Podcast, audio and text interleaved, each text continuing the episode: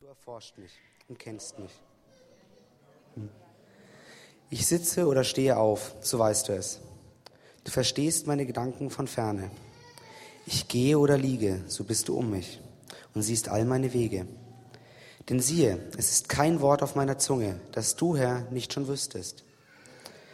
Von allen Seiten umgibst du mich und hältst deine Hand über mich. Diese Erkenntnis ist mir zu wunderbar und zu hoch. Wohin soll ich gehen vor deinem Geist? Und wohin soll ich fliehen vor deinem Angesicht? Führe ich gen Himmel, so bist du da. Bette ich mich bei den Toten, siehe, so bist du auch da. Nehme ich, mein, äh, nehme ich Flügel der Morgenröte und blieb am äußersten Meer, so würde auch dort deine Hand mich führen und deine Rechte mich halten. Spreche ich, Finsternis möge mich decken und Nacht statt Licht um mich sein, so wäre auch Finsternis nicht finster bei dir und die Nacht leuchtete wie der Tag. Finsternis ist wie das Licht. Denn du hast meine Nieren bereitet und hast mich gebildet im Mutterleibe. Ich danke dir dafür, dass du mich wunderbar, ähm, dass ich wunderbar gemacht bin. Wunderbar sind deine Werke. Das erkennt meine Seele. Es war dir mein Gebein nicht verborgen, als ich im Verborgenen gemacht wurde. Als ich gebildet wurde, ähm, als ich gebildet wurde, unten in der Erde. Deine Augen sahen mich als ich noch nicht bereitet war. Und alle Tage waren in deinem Buch geschrieben, die noch werden sollten, von denen keiner da war. Aber wie schwer für mich, Gott, sind deine Gedanken. Wie ist ihre Summe so groß? Wollte ich sie zählen, so wären sie mehr als der Sand. Am Ende bin ich noch immer bei dir. Ach Gott, wolltest du doch die Gottlosen töten, dass doch die Blutgier von mir wiche denn sie reden von dir lästerlich. Und deine Feinde erheben sich mit frechem Mut. Sollte ich nicht hassen, Herr, die dich hassen, und verabscheuen, die sich gegen dich erheben? Ich hasse sie mit ganzem Ernst. Sie sind mir zum Feind geworden. Erforsche mich, Gott, und erkenne mein Herz. Prüfe mich und erkenne, wie ich's meine, und siehe, ob ich auf bösem Wege bin und leite mich auf ewigen Wege.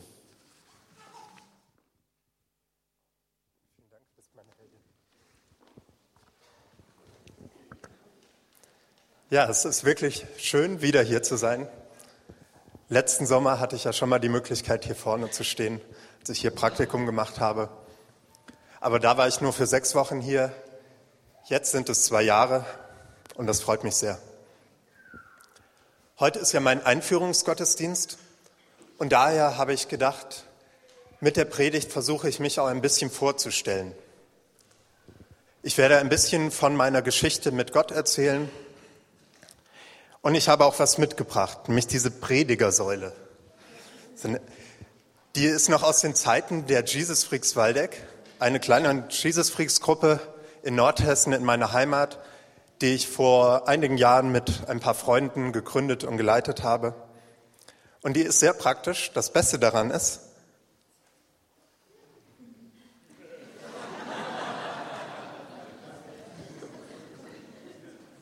gut verstaut. Ja. Ja, und auch um mich vorzustellen, spreche ich heute über den Psalm 139, den wir eben schon gehört haben. Der spricht mich nämlich immer wieder an, wenn ich ihn höre oder lese. Und manche Worte davon sind mir so bedeutend, dass ich sie sogar auf Chinesisch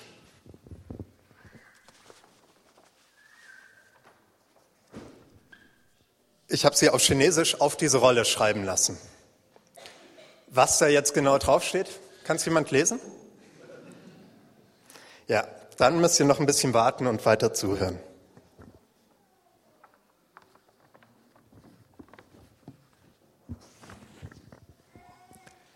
Ja, Psalm 139 haben wir eben gehört, ist auch ziemlich bekannt.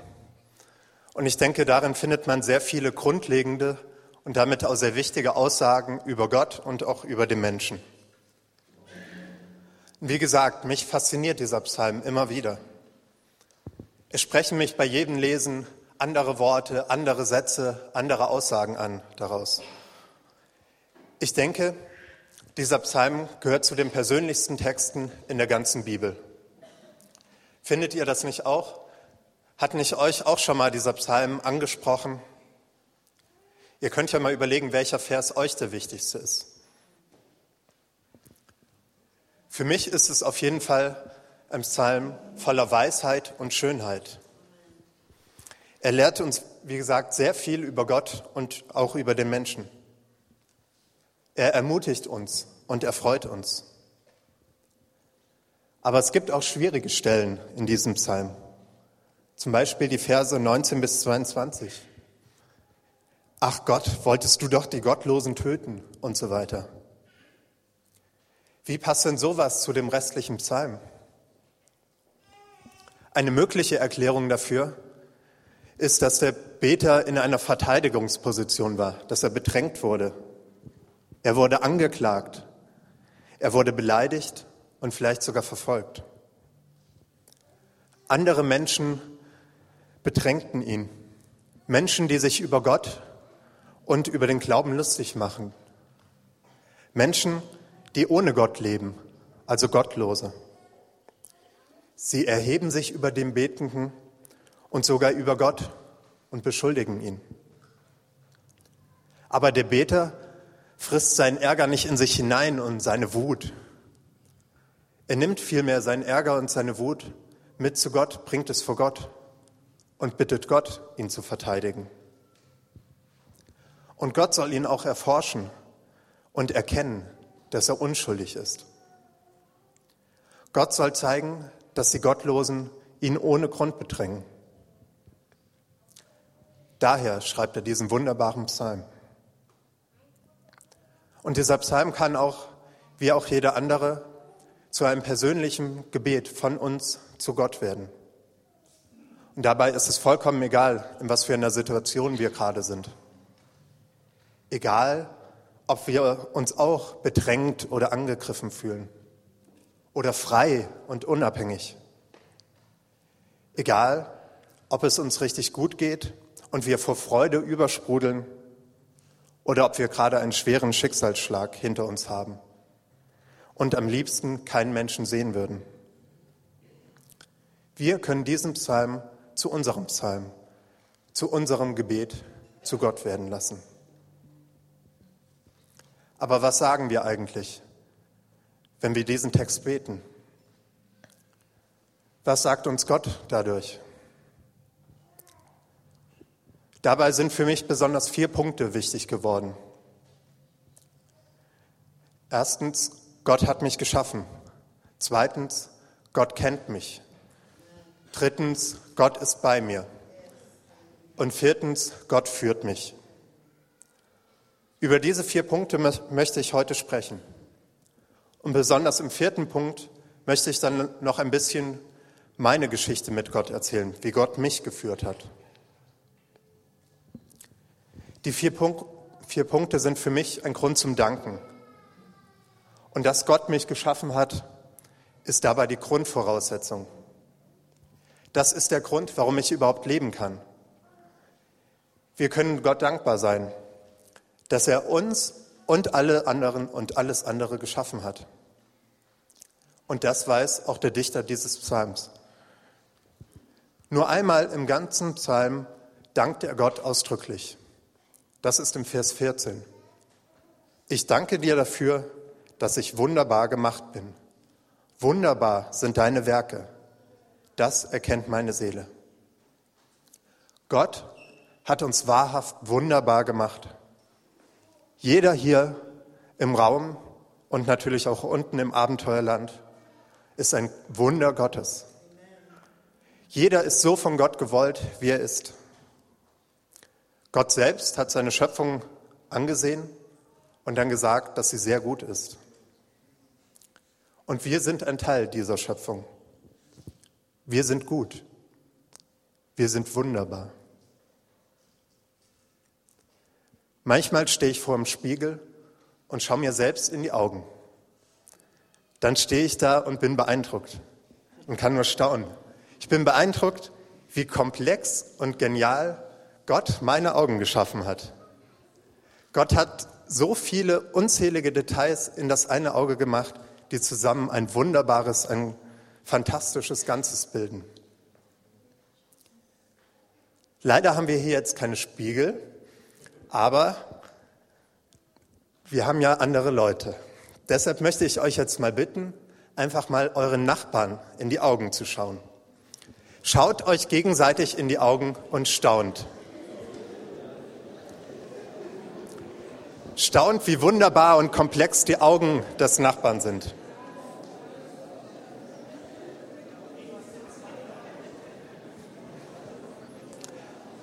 Seht ihr, wie wunderbar Gott uns gemacht hat? Wie wunderbar und komplex schon so ein kleines Ding wie ein Auge ist? Gott ist aber nicht nur der Schöpfer, der uns irgendwann gemacht hat und irgendwann geplant hat. Nein, Gott interessiert sich auch jetzt für uns.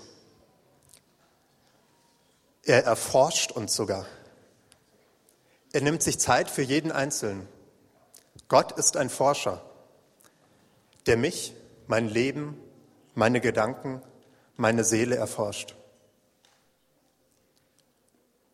Gott hat großes Interesse an mir. Ihm ist es wichtig, mich gut zu kennen.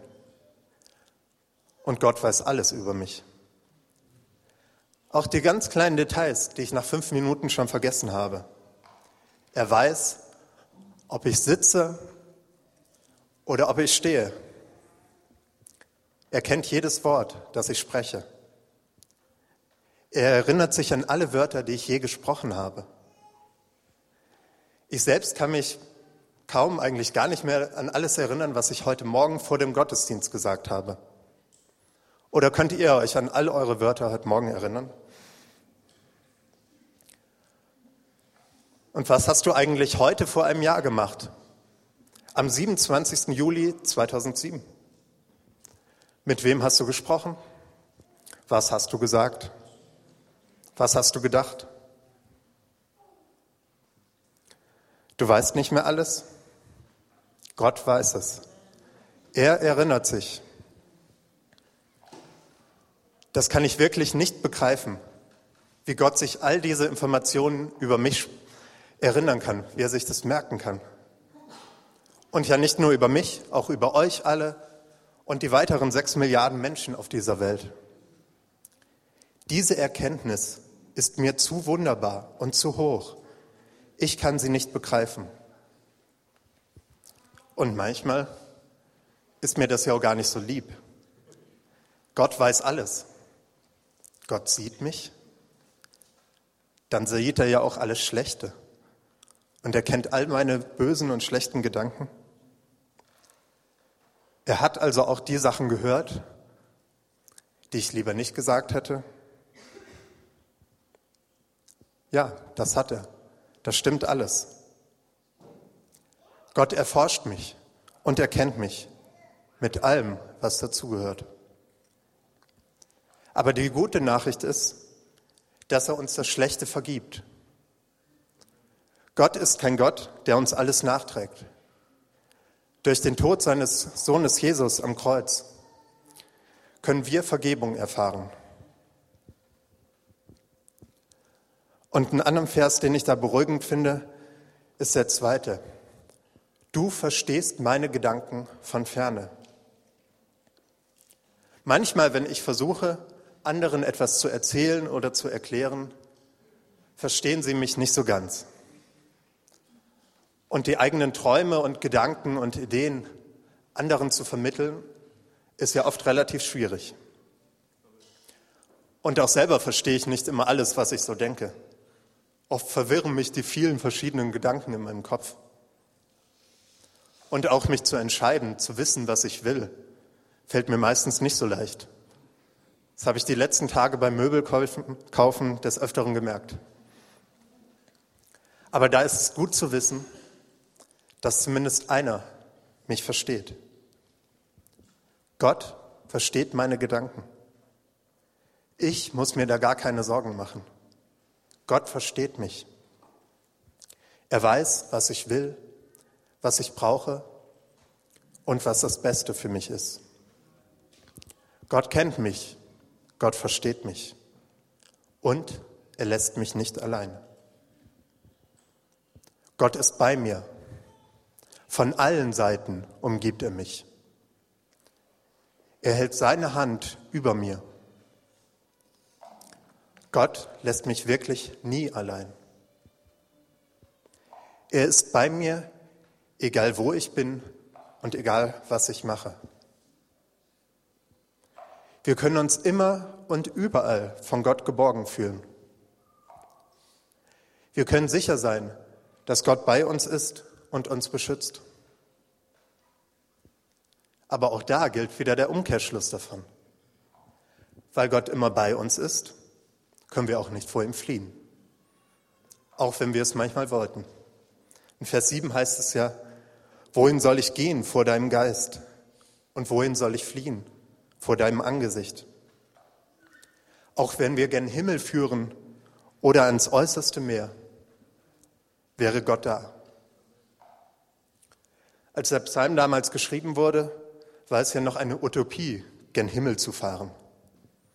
Heute haben wir Flugzeuge und können theoretisch sogar bis zum Mond fliegen. Aber vor Gott fliehen, das können wir dort oben nicht. Der Beter des Psalms, der ringt mit dieser Tatsache. Für ihn ist es ein innerer Kampf. Er weiß eigentlich, dass es gut ist, wenn Gott bei ihm ist und wenn Gott da ist. Aber trotzdem kennt er das Gefühl, vor Gott fliehen zu wollen. In der Bibel, da gibt es das Buch Jona, das berichtet genau von diesem Kampf. Jona bekommt einen sehr schwierigen Auftrag von Gott und dann denkt er, oh, ich sollte besser abhauen. Er versucht zu fliehen bis ans äußerste Meer. Das ist aber vergeblich. Jona muss erfahren, was hier im Psalm ausgedrückt wird. Auch am äußersten Meer ist Gott noch da und führt und hält. Wir können nicht vor Gott fliehen. Wir müssen uns damit abfinden, dass er immer bei uns ist. Ich denke, das ist eine gute Sache. Denn was hätten wir von einem Gott, der uns zwar wunderbar geschaffen hat und uns kennt mit allen Details, der uns aber fern bleibt? Wir haben einen Gott, der uns nah ist. Dadurch ist es uns möglich, mit ihm in Kontakt zu treten. Wir können Gott begegnen. Gott wünscht sich eine Beziehung zu uns. Und zwar keine Fernbeziehung, sondern eine Nahbeziehung. Eine so nahe und intime Beziehung, wie sie zwischen Menschen gar nicht möglich ist. Wenn Gott bei mir ist, dann hat das aber auch noch weitere Auswirkungen. Gott, der mich geschaffen hat und mich so gut kennt, ist immer bei mir. Und er kennt mich, er führt mich. Vers 9 und 10 sagen, Nähme ich Flügel der Morgenröte und bliebe am äußersten Meer, so würde auch dort deine Hand mich führen und deine Rechte mich halten. Gottes Hand führt uns. Er begleitet uns durch unser Leben. Da er uns so gut kennt und versteht, weiß er auch, welcher Weg der beste für uns ist.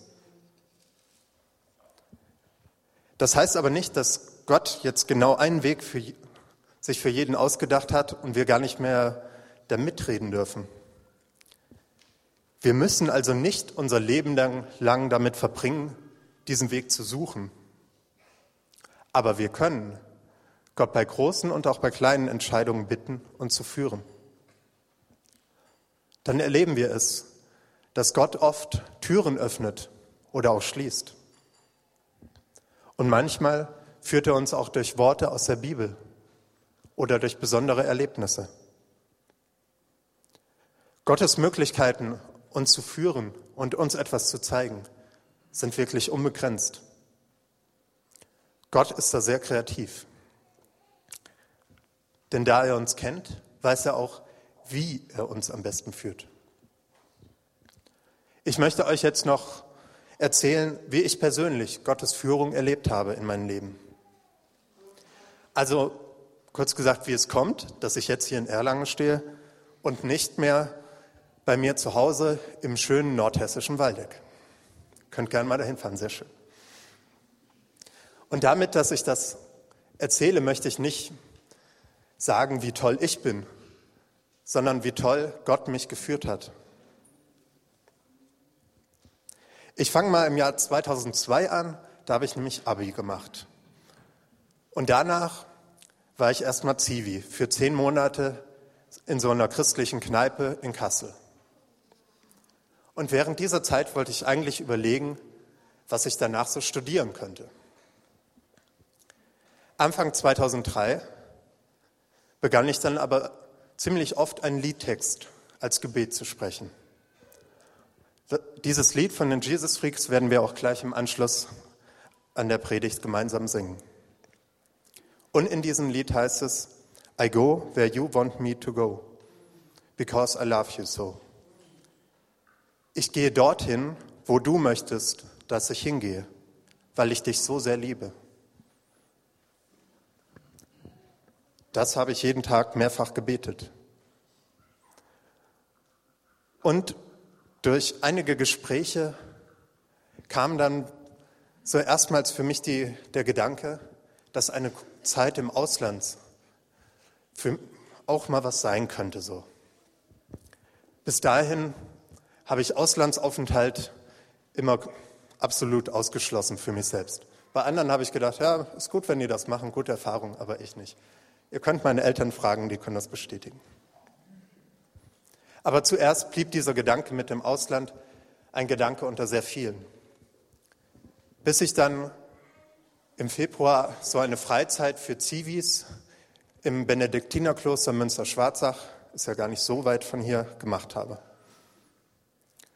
Dort haben wir verschiedene Meditationen gemacht und viele Gottesdienste gefeiert und mich haben viele Verse angesprochen zu Themen wie Führung, Vertrauen, die ganze Welt, ferne Ausland.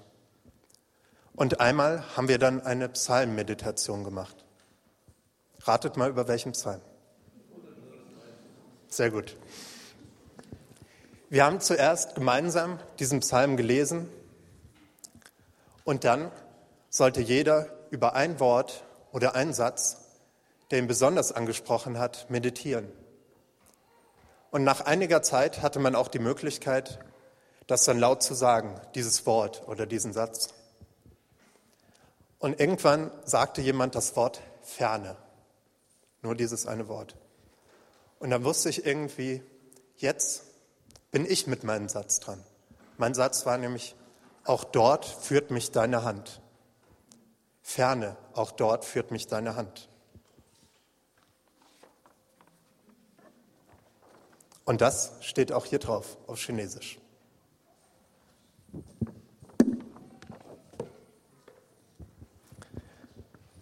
Also für mich war es danach klar, ich gehe erstmal in die Ferne. Nicht für ewig, aber vielleicht für so ein knappes Jahr.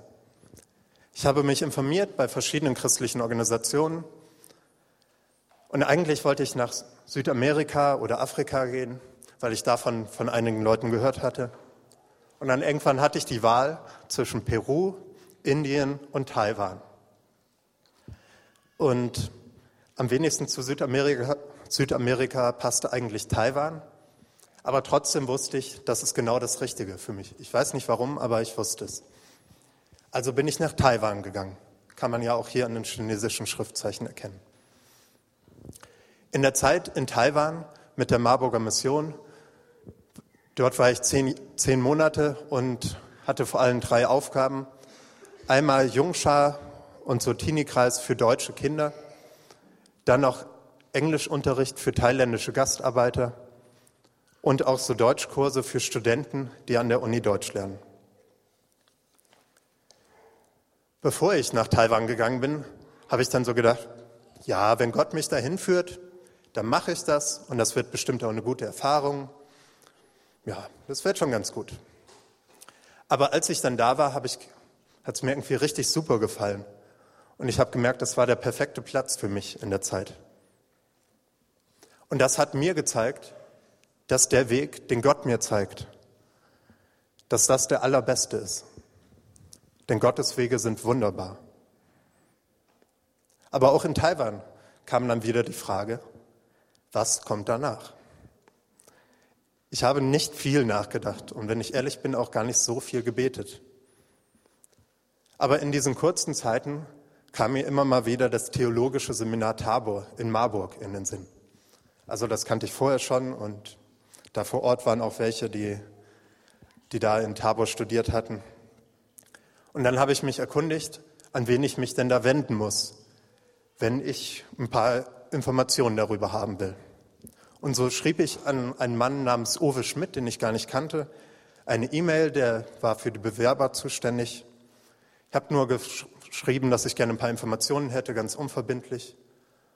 Ein paar Stunden später war die Antwort in Taiwan und ich lese sie einfach mal vor. Lieber Herr Hufeisen, vielen Dank für Ihre Mail. Ehrlich gesagt geht mir Ihr Name schon einige Zeit durch meinen Kopf und mein Herz.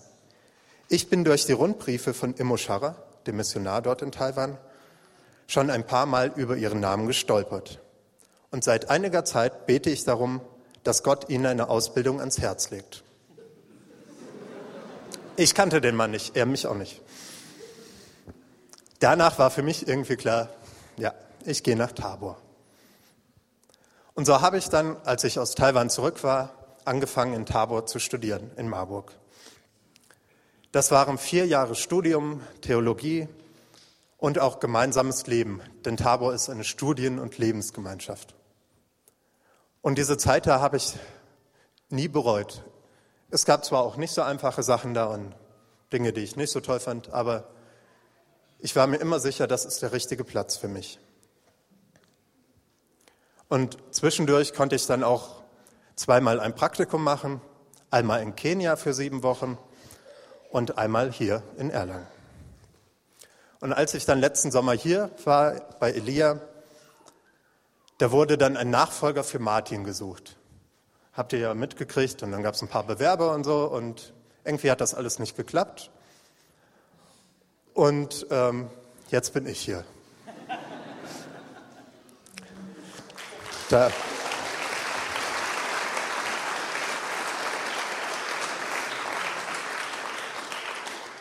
Also ich bin jetzt hier für zwei Jahre. Das nennt sich PIF-Zeit von Tabor aus Prediger im vorbereitenden Dienst. Ihr müsst mich aber nicht so nennen. Und ja, diese zwei Jahre gehören noch mit zum, zur Ausbildung dazu. Das heißt, während der zwei Jahre werde ich auch dreimal noch mal für eine Woche nach Marburg fahren. Oberseminar nennt sich das dann.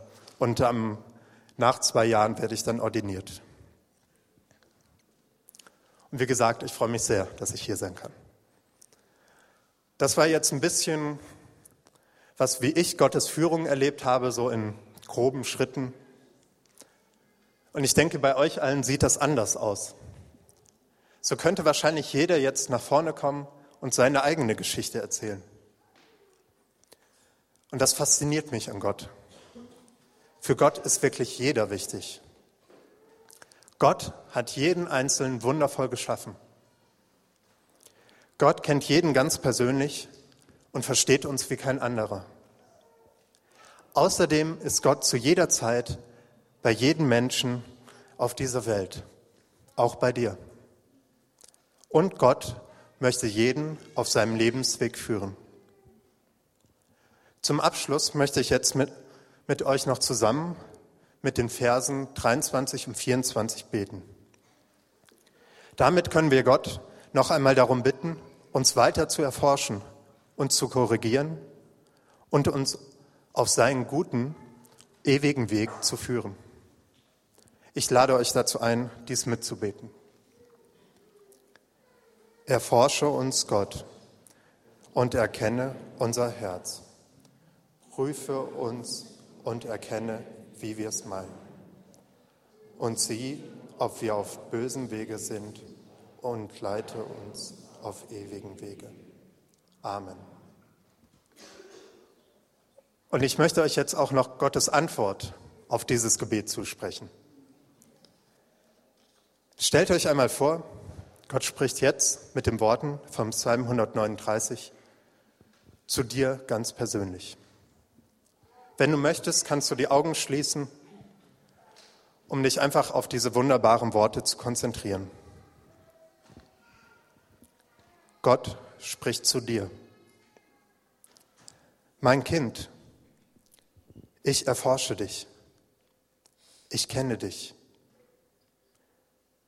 Ob du sitzt oder stehst, ich weiß es. Ich verstehe deine Gedanken von ferne. Ich bin um dich, ob du gehst oder liegst. Ich sehe alle deine Wege. Es ist kein Wort auf deiner Zunge, das ich, dein Herr, nicht schon wüsste. Von allen Seiten umgebe ich dich und halte meine Hand über dir. Führest du zum Himmel, so bin ich da. Bettest du dich bei den Toten, siehe, so bin ich auch da. Nähmest du Flügel der Morgenröte und bliebest am äußersten Meer, so würde, so würde auch dort meine Hand dich führen und meine Rechte dich halten. Ich habe deine Nieren bereitet und dich im Mutterleibe gebildet. Du bist wunderbar gemacht. Meine Augen sahen dich, als du noch nicht bereitet warst. Alle deine Tage waren in mein Buch geschrieben. Ich erforsche dich, mein Kind, und erkenne dein Herz. Ich prüfe dich und weiß, wie du es meinst. Ich sehe, wenn du auf bösem Wege bist und leite dich auf ewigen Wege. Amen.